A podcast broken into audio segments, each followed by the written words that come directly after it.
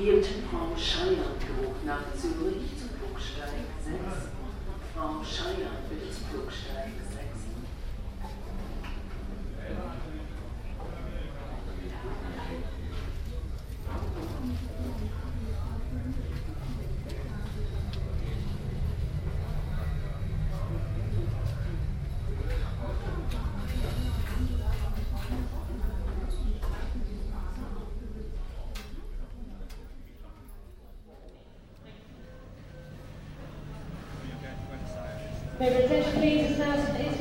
passengers travelling to Rotterdam, KL 1340. We have just been advised of a stand change. Unfortunately, this aircraft has gone on to gate number 21. KL 1340 to Rotterdam, all passengers for this service, please proceed now to gate number 21.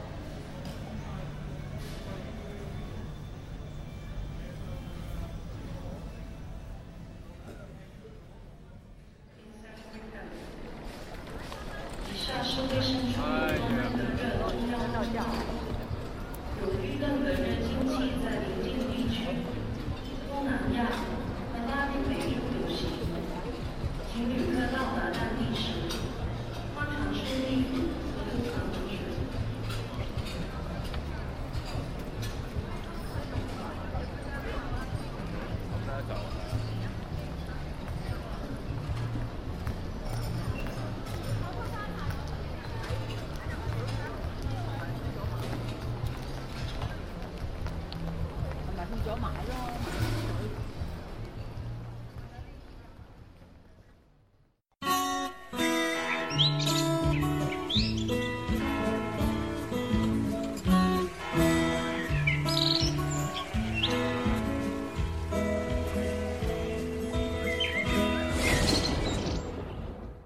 Als ich das letzte Mal unseren heutigen Gast Jens Wenzel hier in den Irgendwasser zu einem Ping-Pong-Gespräch eingeladen hatte, haben wir mit ihm zusammen eine Reise unternommen. Nicht nur quer durch ein ganzes Land hindurch, sondern auch ja, sehr weit weg in der Vergangenheit. Das ist das Schöne am Podcasten, man kann Zeiten überspringen und auch äh, länderübergreifend reisen und das sogar akustisch. Das heißt, wir hatten ja diverse akustische Momente aus diesem Land, von damals eben in unseren Ohren.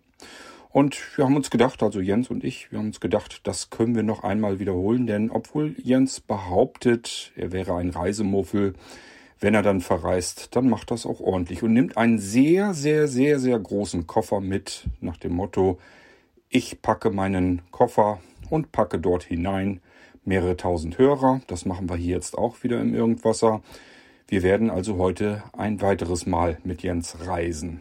Auch hier wieder, wir gehen ein Stückchen weit zurück in die Vergangenheit, müssen unsere Zeitmaschine anschmeißen. Und ich denke und hoffe, dass Jens auch hier wieder ein paar akustische Momente für uns parat hat aus seiner Reise.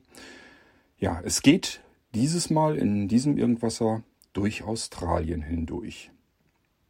Jens, versorg uns mal erst einmal mit ähm, einigen Daten, wie lang und in welchem Zeitraum wart ihr unterwegs.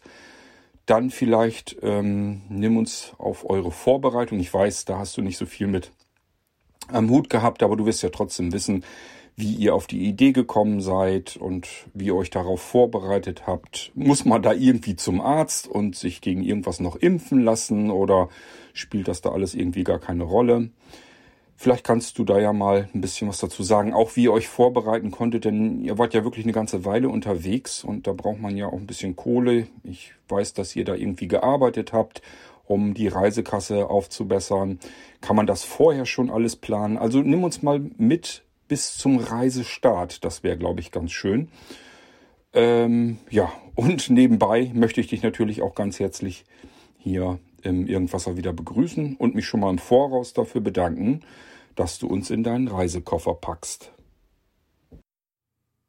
Ja, ich freue mich wieder bei dir zu Gast sein zu dürfen in deinem Podcast. Ich bin ja inzwischen schon fast äh, Stammgast und konnte eigentlich äh, in deinem Podcast schon übernachten.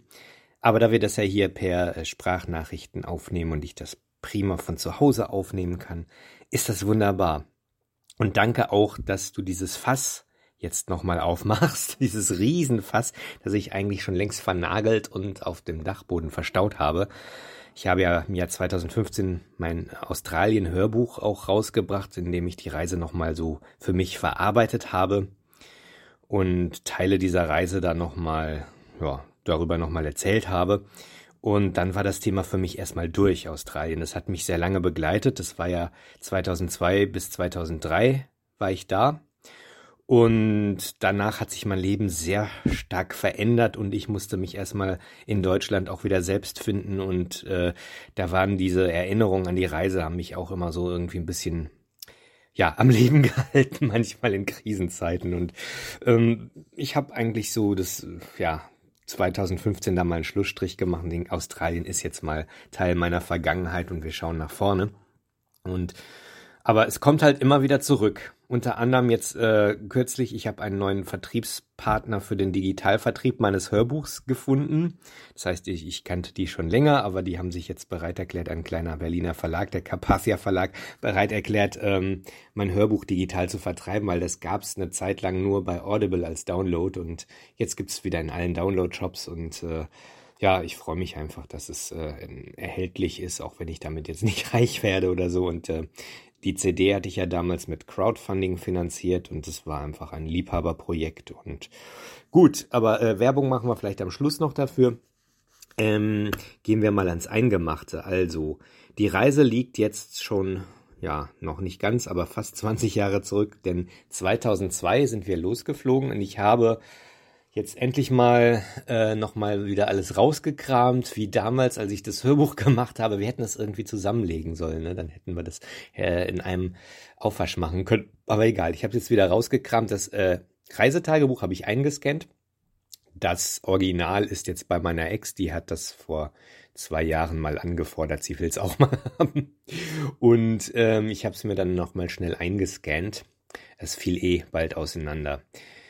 Deswegen, ja, 19.09. Abflug Berlin-Tegel. Also am 19.09.2002 sind wir losgeflogen, aber nicht nach Australien, sondern erst nach Hongkong über äh, äh, London Heathrow und dann Hongkong. Vier Tage waren wir in Hongkong und dann ab nach Sydney.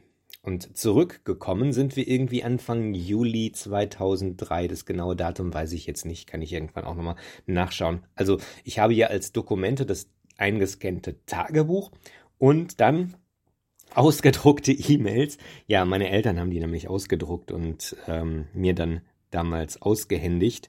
Was ich jetzt ganz praktisch finde. Ich denke, wer druckt schon E-Mails aus, aber ähm, ich weiß nicht, ob ich die Original-E-Mails noch irgendwo gespeichert habe. Jedenfalls habe ich noch diese äh, sauber ausgedruckten, sauber gesammelten E-Mails hier vor mir liegen und äh, da stehen einige Reiseberichte drin ist ja damals so, da gab es noch kein Facebook, Twitter oder irgendwie sonst was, wo man mal schnell ähm, irgendwas nach Hause schicken kann oder mal ein Foto hochladen. So Smartphones gab es damals auch noch nicht. Da, damals waren Handys noch zum Telefonieren da. Und ich weiß, es war sowieso mein allererstes Handy habe ich in Australien besessen. Ich hatte in den 90ern hatte ich nie ein Handy besessen in meinem Studium. Ähm, ja, also 2000, äh, September 2002 bis Juli 2003, wobei wir ähm, Juli, also ähm, am Ende der Reise noch zwei Wochen in Thailand waren. Nimmt man dann halt mit, kann man nochmal zwischenlanden und da auch nochmal ein bisschen rumreisen, bevor wir dann zurück nach Berlin sind. So, jetzt hast du nach den Vorbereitungen gefragt. Ich hatte damals äh, meine Diplomarbeit schnell schreiben müssen. Ich habe ja Ton- und Bildtechnik in Düsseldorf studiert und äh, ja, damals hatte ich schon gejobbt und so und man hatte da jetzt keine äh, ja, feste äh, äh, Zeiten, wo man sein Studium beenden musste damals, sondern man musste einfach irgendwann seine ganzen Scheine machen und dann die, das, die Diplomarbeit schreiben, die Abschlussarbeit abliefern und ähm, letztlich hatte man eigentlich ein schönes Leben als Student, wenn man äh, sein Geld schon verdient hat. Nebenbei, ich habe bei einem kleinen Fernsehsender gearbeitet. Nur dann kam diese Frau irgendwann in mein Leben, die sagte, ich möchte nächstes Jahr, sie hat Jura studiert und dann äh, auf das Referendariat musste sie ein Jahr warten. Sie wollten ja ins Ausland, äh, nach Australien. Und da habe ich mir auch gedacht, ja, jetzt habe ich die gerade kennengelernt und äh, ich lasse die jetzt nicht allein nach Australien, dann mache ich mal schnell mein Studium auch zu Ende. Und da war ich natürlich dann auch ein bisschen unter Zeitdruck. Denn äh, ja, die Reise war halt schon geplant für Herbst 2002 sozusagen und äh, habe ich dann schnell noch meine ganzen äh, Aufgaben erledigt, Diplomarbeit schreiben und so weiter. Und ähm, ja, insofern äh, Reisevorbereitungen waren dann mal wieder ihre Aufgabe, wie bei Tunesien eigentlich auch. Sie war ja auch die mit Reisen erfahrenere. Und ähm, ich habe auch hin und wieder so ein bisschen im Reiseführer gelesen. Wir hatten da auch wieder zwei Reiseführer, das weiß ich genau wie in Tunesien auch. Ähm, den Lonely Planet, so ein bisschen die Pflichtlektüre. Äh, und dann hatten wir noch Reise-Know-how, das ist so ein deutscher Verlag auch für Rucksackreisen. Und ähm, ja, den, den kleineren Verlag, die sind, habe ich ja in der anderen äh, Folge auch schon erzählt, das ist immer ganz gut, weil da stehen eher mal Geheimtipps drin, als in so einem Lonely Planet, der weltweit, weiß nicht, eine Riesenauflage hat und ähm, man trifft dann natürlich überall Backpacker. da gibt's keine Geheimtipps. Okay, ja, das war also Vorbereitung. Äh, Impfen hast du gefragt. Ähm, ich habe so eine Erinnerung, ich glaube, man brauchte nur so die Standardimpfung, so Tetanus und das, was man so, so standardmäßig sich hier auch impfen. Also man muss jetzt nicht spezielle Impfungen dafür haben, musste man damals zumindest nicht. Man braucht aber ein Visum. Ähm, das Working Holiday Visum heißt das, also wenn man dort auch arbeiten will und man konnte dann, ich glaube, ein Jahr lang konnte man dort bleiben und auch arbeiten glaube, bis zu drei Monate durfte man bei einem Arbeitgeber dann bleiben. Also es ist dann halt nicht so gedacht, dass man dort richtig arbeitet, sondern halt nur so eine Art Ferienjob macht. Und ähm, ja, wir haben hauptsächlich Farmarbeit gemacht. Wir, äh, ja, ich hätte natürlich auch gedacht, vielleicht kriegt man was anderes. Ich war ja damals eine Diplom Toningenieur, vielleicht hätte ich irgendwie äh, in einem Studio oder sowas, das wäre so schon ein Traum gewesen, aber da bin ich auch ein bisschen naiv rangegangen aber egal, ich will jetzt nicht viel vorwegnehmen. Ähm, ja, Geld braucht man natürlich vor allem für den Flug. Wir haben recht günstig gelebt. Wir haben uns ja einen Gebrauchtwagen gekauft. Das brauchte natürlich auch ein bisschen Geld, aber der war jetzt nicht so hochwertig, dass er äh, so wahnsinnig teuer war. Ich weiß es gar nicht, was er gekostet hat. Vielleicht steht das auch noch irgendwo in unseren E-Mails. Äh, aber der Flug, der war natürlich das teuerste. Ich habe damals, ne, mir blutet immer noch das Herz, wenn ich das ausspreche, aber ich habe mein Klavier verkauft. Das stand sowieso noch bei meinen Eltern, also ich habe ja in Düsseldorf gewohnt, meine Eltern im Sauerland. Das Klavier stand immer bei denen rum, ich habe es eigentlich nicht mehr gebraucht und äh, meine, mein WG-Zimmer habe ich gekündigt natürlich. Und ähm, ja, dann mein ganzes Zeug bei meinen Eltern untergestellt und äh, hab dann erstmal das Klavier verkauft. Es war jetzt nicht das allerhochwertigste Klavier, aber trotzdem äh, ein Instrument verkaufen. Jeder Musiker weiß, das ist, ist immer ein bisschen, es tut immer ein bisschen in der Seele weh, aber ähm, es tat nur halb weh, weil ich wusste ja, wofür ich es mache und es, im Nachhinein sage ich, es war auf jeden Fall die Sache wert, denn äh, diese Reise hat mein Leben ja auch sehr bereichert. Ich würde sogar sagen, so das ist eines der wichtigsten Jahre in meinem Leben und äh, ja, deswegen, ich glaube nicht, dass wir das in einer Sendung schaffen. Aber wir schauen einfach mal. Ich habe ja jetzt schon äh, fast neun Minuten geredet, ohne überhaupt irgendwas zu erzählen. Visum, Klavier verkauft, äh, ja, Planung, wie gesagt, so die Reiseroute. Ich weiß nicht mehr genau, da haben wir sicherlich zusammen drüber gesprochen. Ähm, ich hatte damals einen Bekannten in Sydney, der hatte uns damals vom Flughafen abgeholt, das weiß ich noch. Aber wir sind dann in ein Hostel gekommen. Aber soweit äh, sind wir ja noch gar nicht. Ich sollte ja erstmal nur äh, über die Zeit vor der Reise reden. Ja, aber das, das war es eigentlich. Ne? Ich habe meine, ach so, ja, die Tunesien-Website. Das war ja Teil äh, meiner Abschlussarbeit für mein Studium man höre und staune, eine Website, aber ich habe ja eine multimediale Reisewebsite gemacht. Das war das, das Thema meiner Diplomarbeit auch. Und eigentlich der Plan war halt mit Flash, was ja inzwischen was es nicht mehr so wirklich gibt, eigentlich nicht mehr gibt im Netz, aber man konnte damit multimediale Webseiten machen und ähm, meine ganzen äh, äh, Bilder und Tonaufnahmen, die ich in Tunesien gemacht habe, wollte ich da präsentieren. Und ich habe vorher, ne, um das Ganze ein bisschen auf wissenschaftliche Füße zu stellen, eine Umfrage gemacht, was Menschen von einer Reisewebsite erwarten. Und ich habe dann ja, vielleicht den Fehler gemacht, darauf zu hören, weil natürlich wollen die meisten Informationen eher haben als multi multimediale Inhalte, also zum Beispiel meine Tonaufnahmen. Und insofern, was uns in der letzten Folge natürlich äh, sehr genutzt hat, äh, ist diese Reise, äh, diese Website vor allem äh, mit Informationen gespickt. Und die war natürlich jetzt nützlich, weil ich für unsere Tunesien-Folge ja da nochmal ein bisschen nachlesen konnte, was wir eigentlich alles gesehen haben. Insofern, aber eigentlich meine Grundidee war damals wirklich auch diese Töne, vor allem die Ohrenblicke, wie ich sie ja dann genannt habe, zu präsentieren. Ähm, das war dann leider nur so am Rande dieser Website und ähm, habe aber dann später ein, ein Feedback bekommen, dass gerade diese Tonaufnahmen so besonders gut ankamen. Und äh, ja, habe mich dann nachher doch ein bisschen geärgert, dass ich dann zu sehr auf die Umfrage gehört habe. Aber ist egal. Jedenfalls lese ich jetzt hier auch in unserem Reisetagebuch, dass ich es nicht mehr geschafft habe, diese Website äh, ins Internet hochzuladen. Also ich hatte sie natürlich präsentiert, aber noch nicht, sie war noch nicht online zugänglich. Und das habe ich, glaube ich, äh, in, in Sydney dann gemacht erst oder irgendwo in einem Internetcafé. Ich weiß nicht, ich habe mir das alles auf CD gebrannt und äh, ja, also ich hatte wirklich bis, bis zuletzt noch zu tun und hier auch einen Auftrag hatte. Ich hatte damals für ähm, auch im, im Studium noch gejobbt für die Firma Yamaha ähm, MIDI-Files äh, programmiert. Ähm, will ich jetzt nicht lang drüber reden, äh, was das ist und wofür man das braucht. Ähm, damals habe ich damit auch noch ein bisschen äh, Geld verdient im Studium. Jo, dann sind wir dann irgendwann los und ich bin natürlich wieder so, ja, von der Arbeit oder vom Stress dann direkt in die Reise wieder rein, mitten rein in die Reise. Ja, und wie du schon gesagt hast, ich äh, ja, bin ja selten gereist, aber wenn ich dann reise, mache ich es intensiv. Es ist vielleicht auch der Unterschied zu Leuten, die jetzt zweimal im Jahr irgendwie ganz tolle Reisen machen oder generell regelmäßig Rucksackreisen unternehmen. Für die ist das ja auch schon sowas ganz Selbstverständliches geworden und die sind erfahren und äh, für mich ist das ja einfach ein Sprung ins kalte Wasser gewesen. Vor allem also so ein ganzes Jahr lang, also knappes Jahr zumindest, äh, ins Ausland. Das war für mich auf jeden Fall auf erstmal so, wo man denkt, hm, mal gucken, was, was so passiert, was das mit einem macht. Und ja. Und ich bin gespannt, ähm, wie viele äh, Folgen wir jetzt damit füllen, aber ich äh, gebe das Wort mal wieder an dich. Du sagst es in weisen Worten. Wir werden wahrscheinlich mehrere Episoden daraus machen müssen, denn du kennst mich, ich möchte alles per Detail wissen.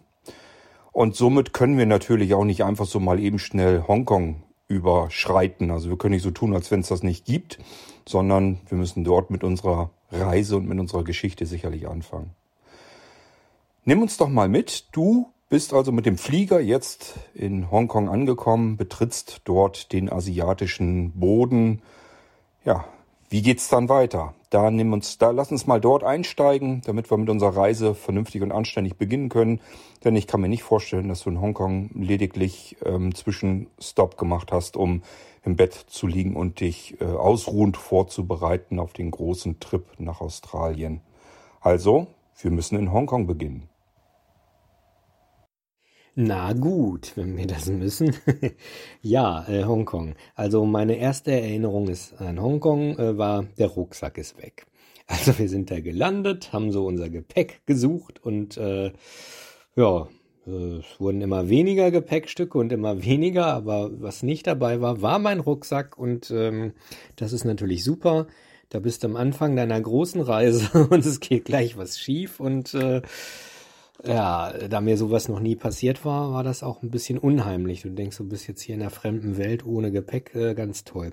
Wir haben dann am Flughafen da Bescheid gesagt und die haben gesagt, die kümmern sich drum und würden dann den Rucksack, wenn er wieder auftaucht, äh, ins Hostel liefern.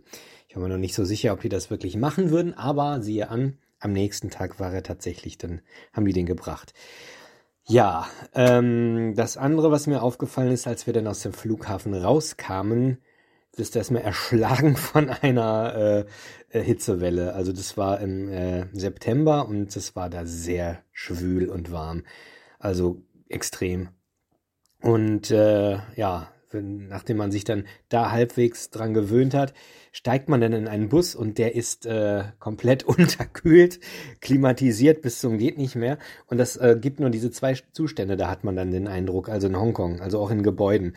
Äh, also entweder bist du draußen und schwitzt dir den Arsch ab oder du bist drin und hast sibirische Temperaturen. Also ich glaube, was anderes äh, gab es da nicht, was dazwischen. Und äh, ja, jeder normale Tourist holt sich dann so am zweiten, dritten Tag eine Erkältung von diesen scheiß Klimaanlagen.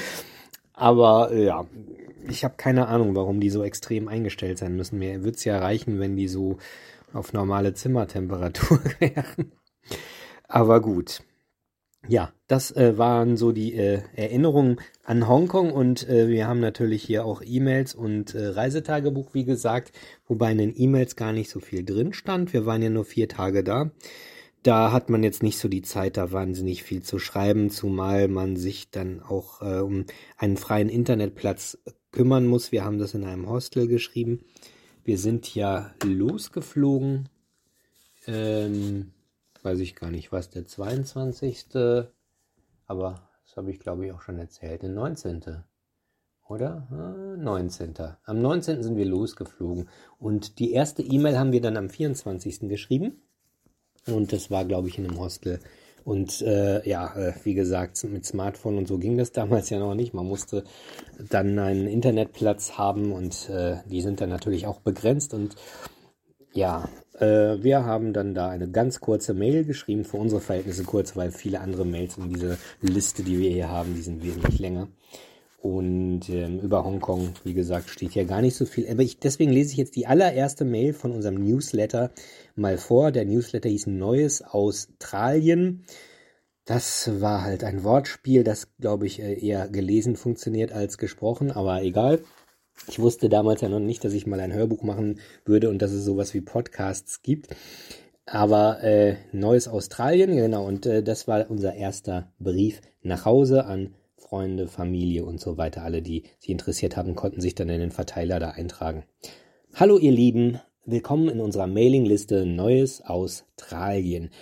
Unsere erste Nachricht erhaltet ihr allerdings noch nicht aus Australien, sondern aus Hongkong, wo wir erstmal für vier Tage abgestiegen sind. Hongkong ist aufregend und es herrschen extreme Klimaschwankungen. Draußen ist es schwül und warm, während man im klimatisierten Bus frieren muss. Unsere Ankunft am Flughafen war von einer Überraschung geprägt. Der Rucksack von Jens war nicht auffindbar. Das hatte den Vorteil, dass wir nicht so viel Gepäck zum Hotel schleppen mussten. Glücklicherweise traf dann noch am selben Tag der Rucksack ein und Jens durfte schon am nächsten Tag frische Wäsche anziehen. Okay, also am selben Tag, das wusste ich gar nicht.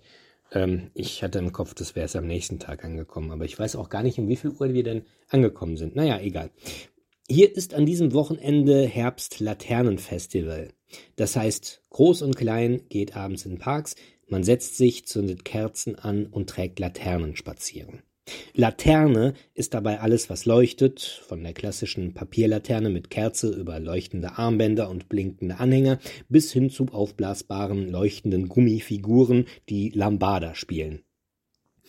Das war's erstmal. Jetzt suchen wir mal Hongkongs letzte Junke, die nur am Wochenende noch fahren soll. Ja, das war unsere einzige E-Mail aus Hongkong. Und äh, es gibt einige Tagebucheinträge, was wir da jetzt alles besucht haben. Das möchte ich aber jetzt, ich möchte jetzt nicht so ins Detail gehen wie bei unserer Tunesienreise, zumal wir mit dem Tagebuch auch später ein wenig nachgelassen haben, waren hinterher nicht mehr so fleißig, was das Aufschreiben ging. Dafür sind, wie gesagt, die E-Mails länger geworden und ähm, wer nach Hongkong reist, kann sich einen Reiseführer kaufen. Also deswegen gebe ich hier keine speziellen Tipps.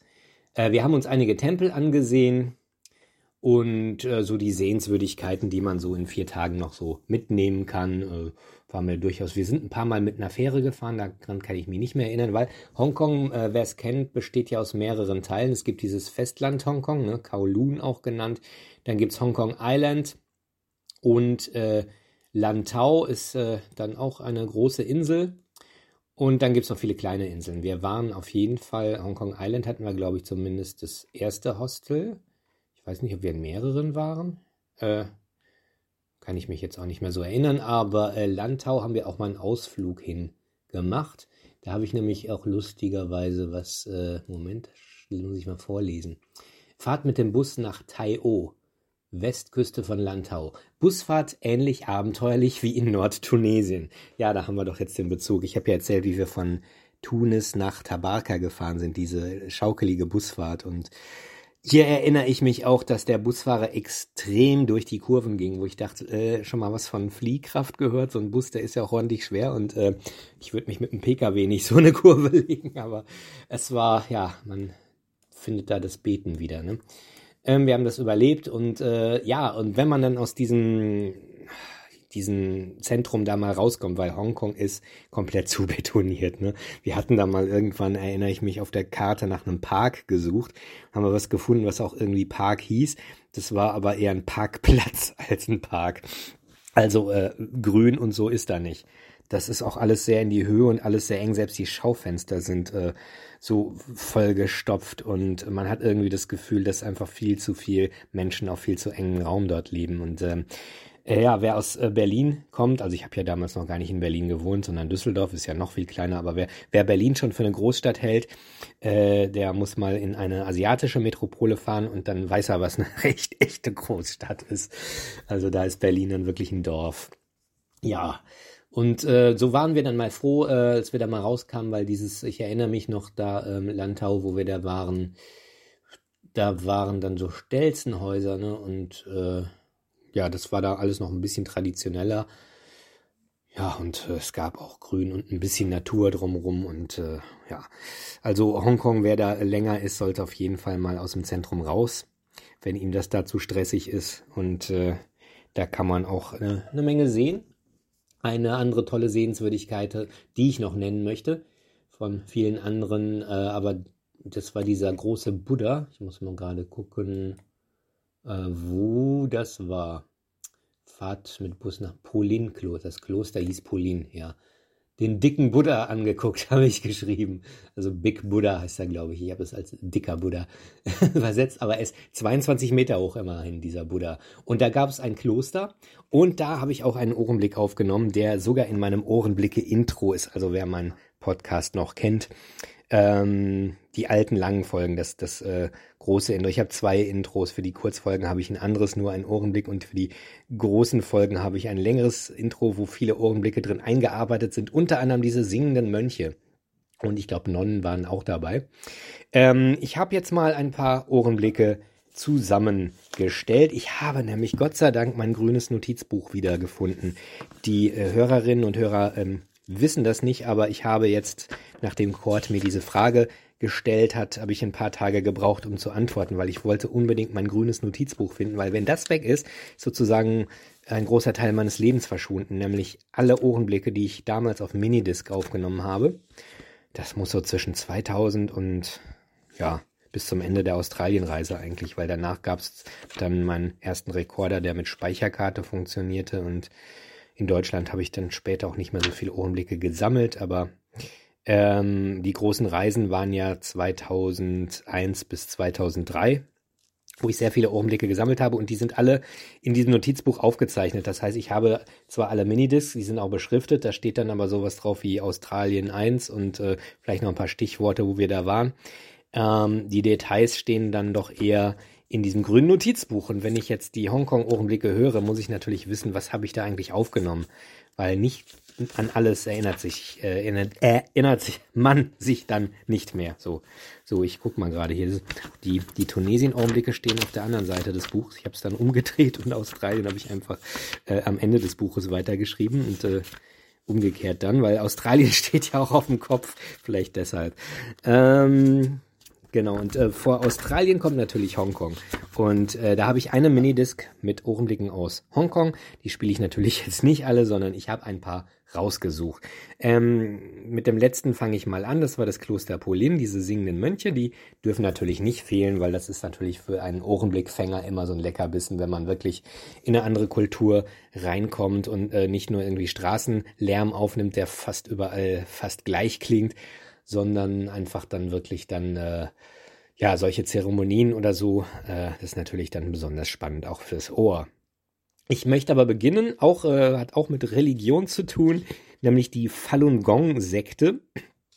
Vielleicht äh, kommt der Name einigen noch bekannt vor. Es kam damals auch mal in den Nachrichten, die hatten, glaube ich, irgendwie Probleme da auch mit der Regierung oder umgekehrt, besser gesagt. Ähm, Genau kann ich mich da auch nicht mehr dran erinnern, aber ich habe das jetzt gerade wieder entdeckt. Die Falun Gong Sekte hatte einen Infostand mit Musik und den habe ich deswegen aufgenommen, weil es mal so typisch äh, chinesisch klassische Musik äh, war, die man in Hongkong jetzt auch nicht an jeder Ecke hört. Und ähm, auch das war für mich dann natürlich so was sehr chinesisches, während man an vielen Straßenecken ja nicht unbedingt so direkt hört, dass man jetzt in Asien ist. Ja, äh, das war der erste Ohrenblick und dann, das war an derselben Ecke diese Blütenverkäuferin. War derselbe Ohrenblick so, ich habe das alles jetzt ein bisschen zusammengeschnitten und äh, so eine kleine Collage gemacht. Äh, dann kommt die Blütenverkäuferin und auch das hätte ich ohne das Notizbuch nicht mehr gewusst. Das ist eine Frau, die hört man dann, äh, die sagt immer dasselbe. Ich kann natürlich kein Chinesisch, aber sie wird da wohl ihre Blüten dann anpreisen. Dann natürlich ganz markant die U-Bahn in Hongkong. Da gibt's so eine Ansage, ähm, ja, äh, bitte von den Türen zurückbleiben. Ne? Die Ansagen sind in Hongkong, war damals zumindest so, immer erst Chinesisch, dann Englisch. Wird heute immer noch so sein. Ich weiß allerdings nicht, nicht ob es noch dieselbe Stimme ist oder ob das inzwischen mal neu gemacht wurde, jetzt 20 Jahre später. Ähm, aber dieses äh, ist ganz markant und es kam mal in einem Hörspiel vor, nämlich Peter Lund, blinder Detektiv. Da gab es mal so eine äh, Hörspielreihe. Und da gab es irgendeinen Anruf und im Hintergrund war genau diese U-Bahn-Ansage und die haben gerätselt, hm, wo ist denn derjenige wohl? Und ich habe gleich gewusst, der ist in Hongkong, weil natürlich dieser Ohrenblick da mir noch sehr in Erinnerung war. Ja, also die U-Bahn in Hongkong werden wir dann hören und danach, was habe ich dann rausgesucht? Ich glaube, dann kam schon dieses Kloster. Muss ich jetzt nochmal schauen, wie es hieß. Äh, das Blöde ist, ich habe es hier eingescannt. Ähm, es wäre einfacher, wenn ich das Tagebuch blättern könnte. Aber ich muss jetzt hier am Bildschirm blättern. Genau, das hieß Wong Tai Sin Tempel. Ah ja, ja, ein Tempel, natürlich ein Tempel, nicht ein Kloster. Äh, ein Tempel und da haben die Menschen so Stäbchen geschüttelt. Und äh, das war wohl so ein bisschen wie Wahrsagerei, also so eine Art äh, Orakel. Wenn so ein Stäbchen rausfiel, sind die mit diesem Stäbchen dann zum Wahrsager gegangen und der hat ihnen dann wohl das Schicksal gedeutet. So zumindest haben wir uns das erklärt. Ähm, man könnte das jetzt nochmal nachgoogeln, wie genau das da funktionierte, aber das mache ich jetzt nicht. Ähm, weil also das Interessante war natürlich äh, der Ohrenblick, dieses Stäbchenschütteln, was man dann rundum hört. Und hier an der Stelle nochmal gesagt, also wer die Tunesien-Folge jetzt noch nicht gehört hat, ähm, am besten wirken diese Ohrenblicke, wenn man sie mit Kopfhörer hört, denn das sind binaurale Aufnahmen. Das heißt, ich habe den Ohrenblick so eingefangen, wie ich ihn damals auch wahrgenommen habe, nämlich mit Mikrofonen an meinen Ohren. Und ähm, für den optimalen Effekt sollte man diese Ohrenblicke dann auch mit äh, Kopfhörer hören, also nicht über Smartphone-Lautsprecher. Da geht sehr viel verloren. Ja, genau, dann der Tempel und ähm, dann kommt auch schon das Kloster, ne? Und das äh, möchte ich jetzt mal alles einspielen. Äh, ich habe es schon schön hintereinander äh, geschnitten, dass Cord nicht so viel zu schneiden hat. Und wir hören jetzt mal so meine Eindrücke aus Hongkong. Und dann würde ich sagen, bin ich auch durch mit Hongkong, denn dann sind wir nach Sydney geflogen. Ich gucke noch mal gerade. 23. Äh, die sind ein bisschen durcheinander hier, die Einträge, ne?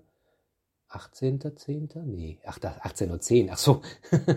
nee, Quatsch. Na, wir sind ja noch im, im September. 24.09. Äh, Museum, tralala. Hier Abflug, abends, 21.35 Uhr. Am 24. sind wir dann weitergeflogen nach Sydney. Und wie es da weiterging, hören wir dann nach den folgenden Ohrenblicken.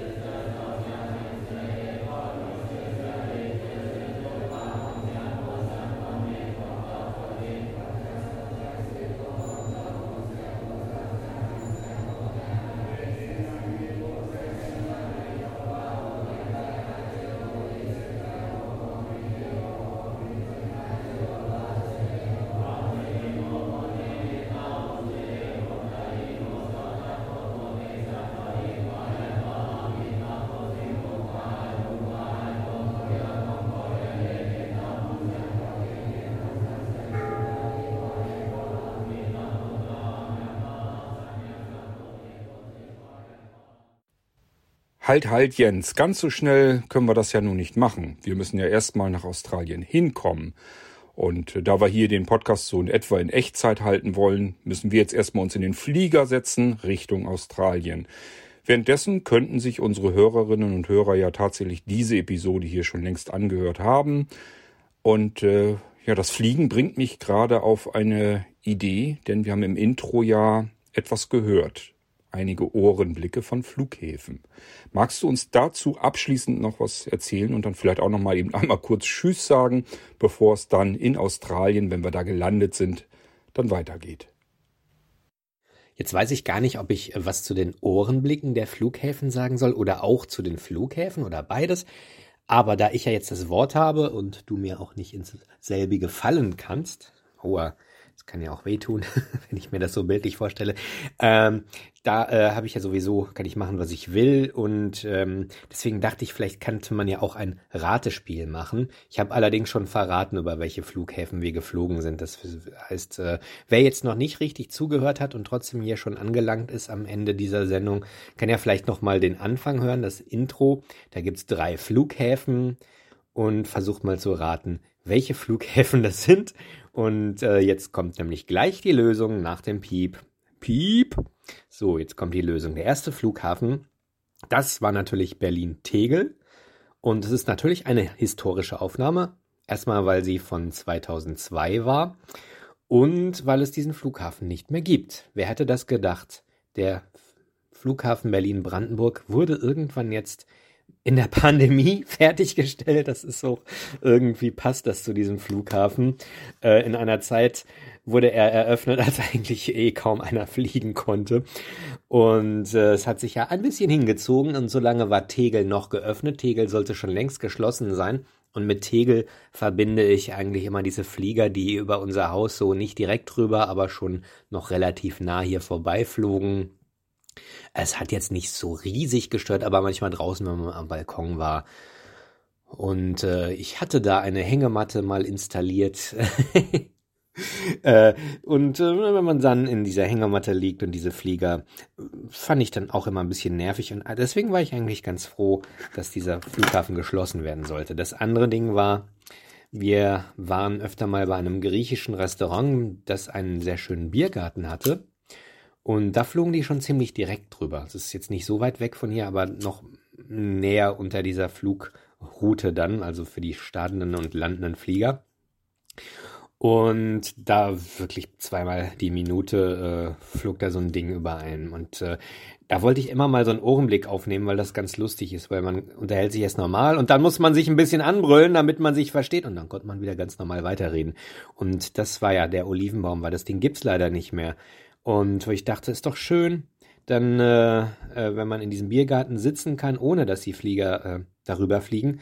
Aber von wegen, da ist jetzt irgend so ein Ikea Einrichtungsding drin, also nicht mal ein richtiger Ikea-Markt, sondern auch nur so was für Leute, die sich da irgendwie eine neue Küche einrichten wollen oder sowas und sich da beraten lassen. Ja, sehr schade. Ähm, also kann man das jetzt gar nicht mehr genießen, dass dieser Flughafen geschlossen ist. Es gab ja auch hier eine Volksabstimmung, soll man Tegel offen lassen oder nicht und wahrscheinlich haben äh, die für Ja gestimmt, die da nicht in der Nähe wohnen und alle anderen für Nein. Ich weiß es nicht. ja, jedenfalls Tegel ist Geschichte. Das war ja ein sehr kleiner, überschaubarer Flughafen. Ein paar Mal bin ich dort gestartet und gelandet und einmal hatten wir diese Zwischenlandung. Das war, äh, als wir aus Tunesien zurückkamen. Wer diese Folge gehört hat, erinnert sich vielleicht noch. Ja, ansonsten will ich zu Tegel jetzt auch nicht mehr so viel sagen. Vom BER bin ich noch nicht geflogen. Und ähm, ja, ich mag Flughäfen auch nicht so. Es ist da voll und man, weiß ich nicht, so viele Menschen auf einem Haufen. Es ist auf jeden Fall interessant, um dort Ohrenblicke aufzunehmen. Äh, ja, aber äh, allein so äh, das Be ge sein Gepäck da abzugeben, finde ich auch nie so schön. Das ist irgendwie immer so, äh, man weiß ja nicht, ne, sagt diesem Trauma in Hongkong, weiß ich dann nie so, kriege ich es auch wieder. Das, man sagt ja auch das Gepäck aufgeben. Das finde ich auch ein sehr schöner Ausdruck. Das Gepäck aufgeben. Ja. Aber egal, so, ich wollte gar nicht mehr über äh, Tegel quatschen. Dann kam äh, London Heathrow. Ja, man weiß nicht, ob man es erkannt hat, aber auf jeden Fall eine ganz andere Akustik, etwas größer und die Menschen, wer hätte es gedacht, reden da meist Englisch, die durchsagen. Ähm, ja, und das letzte natürlich Hongkong. Ich habe extra einen Ausschnitt gewählt, wo äh, die Durchsage Chinesisch war. Und auch ein paar Chinesisch sprechende oder zumindest eine asiatische Sprache war es Menschen dann äh, an mir vorbeigingen. Das war Hongkong. So, ja, jetzt habe ich jetzt fünf Minuten über Flughäfen geredet, ganz toll. Ja, und die großen spannenden Themen kommen dann natürlich in der nächsten Folge, denn dann ging sie dann richtig los, die Reise Down Under wo ich sehr viele Abenteuer erlebt habe, von denen ich dann später berichten werde. Bis dahin, liebe Zuhörerinnen und Zuhörer, machen Sie es gut und halten Sie immer schön die Ohren offen. Tschüss.